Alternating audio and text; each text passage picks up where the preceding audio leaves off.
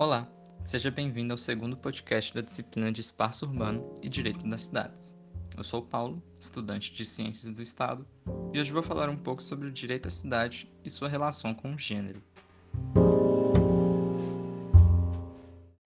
Antes de falar propriamente da relação entre gênero e urbanidade, nós precisamos delimitar qual é o sentido do direito à cidade que pretendemos definir.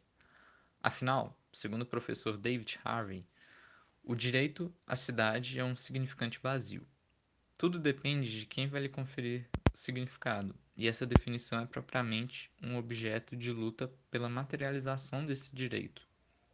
Portanto, nós podemos dizer que o debate atual se propõe a promover a igualdade entre gêneros, demandando mudanças estruturais nas cidades.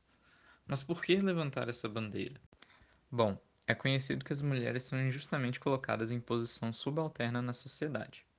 Elas têm que lidar com a jornada dupla de trabalho, com o estigma do preconceito e com o medo causado pela insegurança das nossas ruas.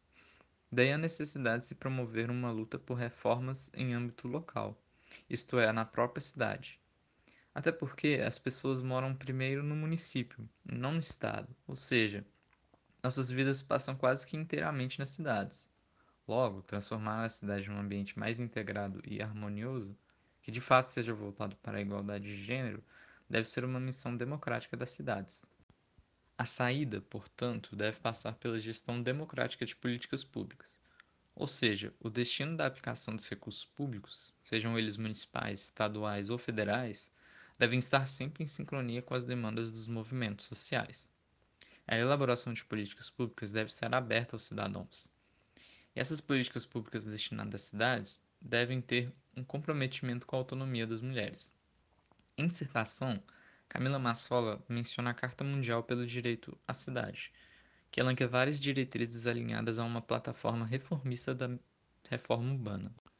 A começar pela mobilidade urbana, uma das ações que podem favorecer a integração é a rede cicloviária nas zonas periféricas. Isso porque, como o valor da tarifa de ônibus é muito caro e há poucas opções de rotas, uma rede de ciclovias ligando a periferia ao centro pode beneficiar justamente aqueles que mais sofrem com a ausência do Estado, além de colaborar com uma cidade mais limpa.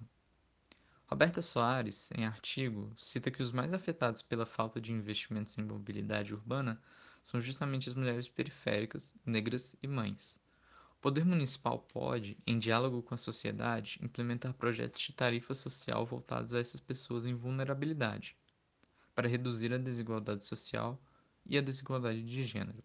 Outra medida que pode contribuir para a segurança nas ruas é o investimento em iluminação e a promoção de espaços abertos e compartilhados, com calçadas alargadas e planas, facilitando o caminhar de cada um.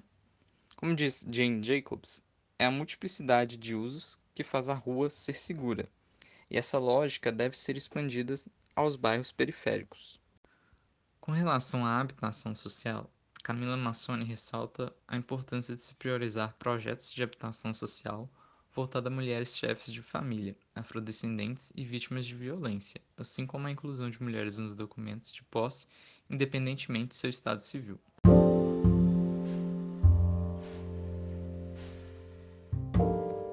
Portanto, a questão do direito à cidade e o planejamento urbano devem estar acompanhadas da reflexão de gênero para então construir uma plataforma política de direitos direcionados à emancipação humana na cidade.